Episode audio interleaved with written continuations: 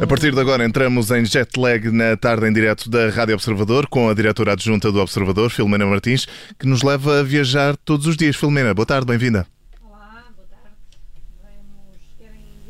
Espera aí, estamos aqui com um problema Estamos. no teu microfone. Filomena, deixa-me só aqui. eh, Supostamente deveria estar a funcionar, mas eh, em princípio não. Bom, vamos eh, esta tarde dar uma, uma viagem. Vamos está? fazer. Já está. Já estou ligada? Exatamente. Então pronto. Então, pronto. Então, Bem-vinda, agora sim. Os comandos estavam desligados.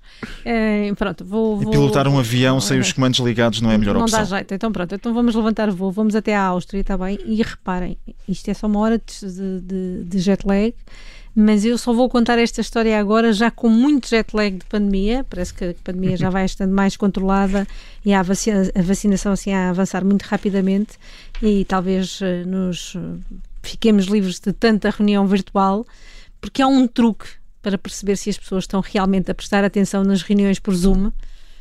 Querem saber qual é? Sim, estou, estou curiosíssimo. contares o número de vezes que as pessoas pestanejam. Mas, mas aí se calhar deixamos nós de estar com atenção à reunião. Mas, eh, Quer dizer, não sei, com vocês não sei como é que funciona. Uma mulher é sempre multitasking, dá para fazer ambas as coisas, diria eu. Ah, na verdade, está provado que as reuniões virtuais são muito mais esgotantes que as presenciais, ah, mas não é verdade que o facto de estar em casa, alguns de fato ou até de pijama, ninguém dê por isso.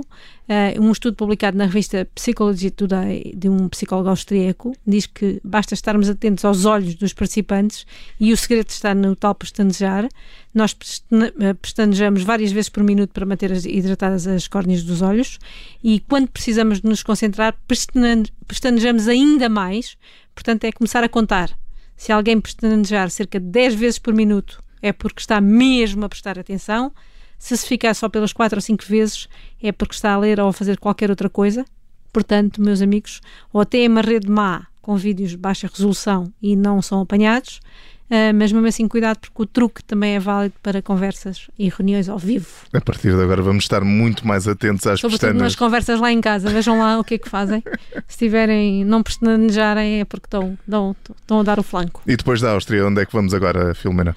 Vamos até à Ucrânia. São mais três horas e há uma Rapunzel na vida real. Eu mandei-vos fotos, depois vocês vão ver em privado, se faz favor.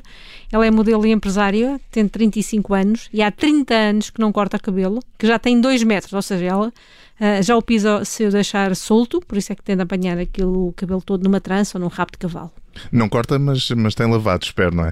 Eh, De É. qualquer forma, ela gosta assim mesmo do cabelo longo, Gosta, não é? vive, aliás, vive Não, disso. não, é, não é nenhuma promessa. Não, não, não é promessa de Fátima, não é nada.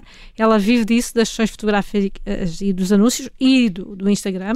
Ela não corta o cabelo desde os 5 anos, quando a mãe lhe disse que uma mulher devia ter o cabelo comprido.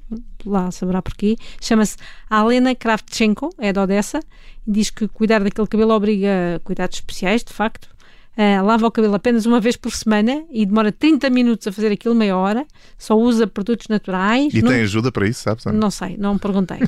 Ahm, nunca penteia o cabelo molhado para não o partir. Não usa secador, seca naturalmente. Já poupa aqui uns, uns. Depois usa umas máscaras, faz umas massagens regularmente, aquelas coisas. E ela na rua diz que toda a gente fala com ela, quer perceber se o cabelo é natural, quer tirar fotos, quer mexer no cabelo. E no Instagram ela tem a tal conta, Além Nunca Long Hair, com vários, vários seguidores. Aqui algumas fotos bastante elucidativas. Interessantes, Ah, sobre diria o cabelo. Sobre o cabelo. E não só.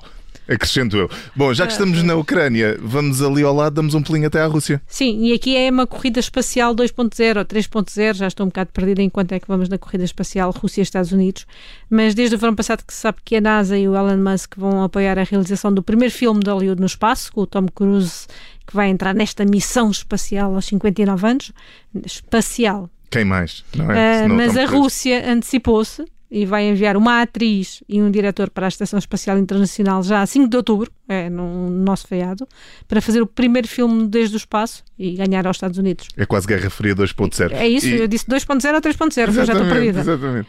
Eh, e podem encontrar-se todos e se calhar fazer um filme juntos. ou- Sim, acho que ganhavam, poupavam os trocos. Ah, é provável até que se encontrem, porque a missão americana também tá- está prevista para, para, para outubro. A Agência Espacial Russa Roscosmos pôs um anúncio. As candidatas a atrizes tinham de cumprir muitos requisitos. Primeiro serem russas, depois de ter entre 25 e 40 anos, pesar entre 50 e 70 quilos e ter cintura até de 112 centímetros, sei medir estas coisas. Tinham de ser capazes de correr 1 km eh, em 3,5 eh, Minutos. ou, me- minutos ou menos, nadar 800 metros livres em 20 minutos e mergulhar de um trampolim de 3 metros com uma técnica impressionante, não percebi a técnica. Mas Era não- impressionante. vá. era impressionante. Não precisavam ter experiência de representação, vá lá. No entanto, a escolhida foi mesmo uma atriz, uma tal de Yulia Perezil, de 36 anos.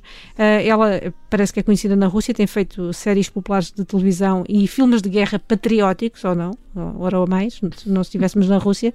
Um deles, ela é uma jovem soviética que se junta ao Exército Vermelho e se torna uma atiradora talentosa, imagina. E o filme será um drama espacial para popularizar as atividades espaciais da Rússia e glorificar a profissão de cosmonauta. E é uma Termina- bela profissão. uma uma- um drama espacial, então, a fechar o jet lag de hoje e a escolha musical é bem apropriada, Filomena. Sim, Sting Russians era uma das minhas canções favoritas há uns anos. E há continua a anos. ser, continua a ser. Há uns anos. Deixa-me lá dizer há uns anos, está bem, João?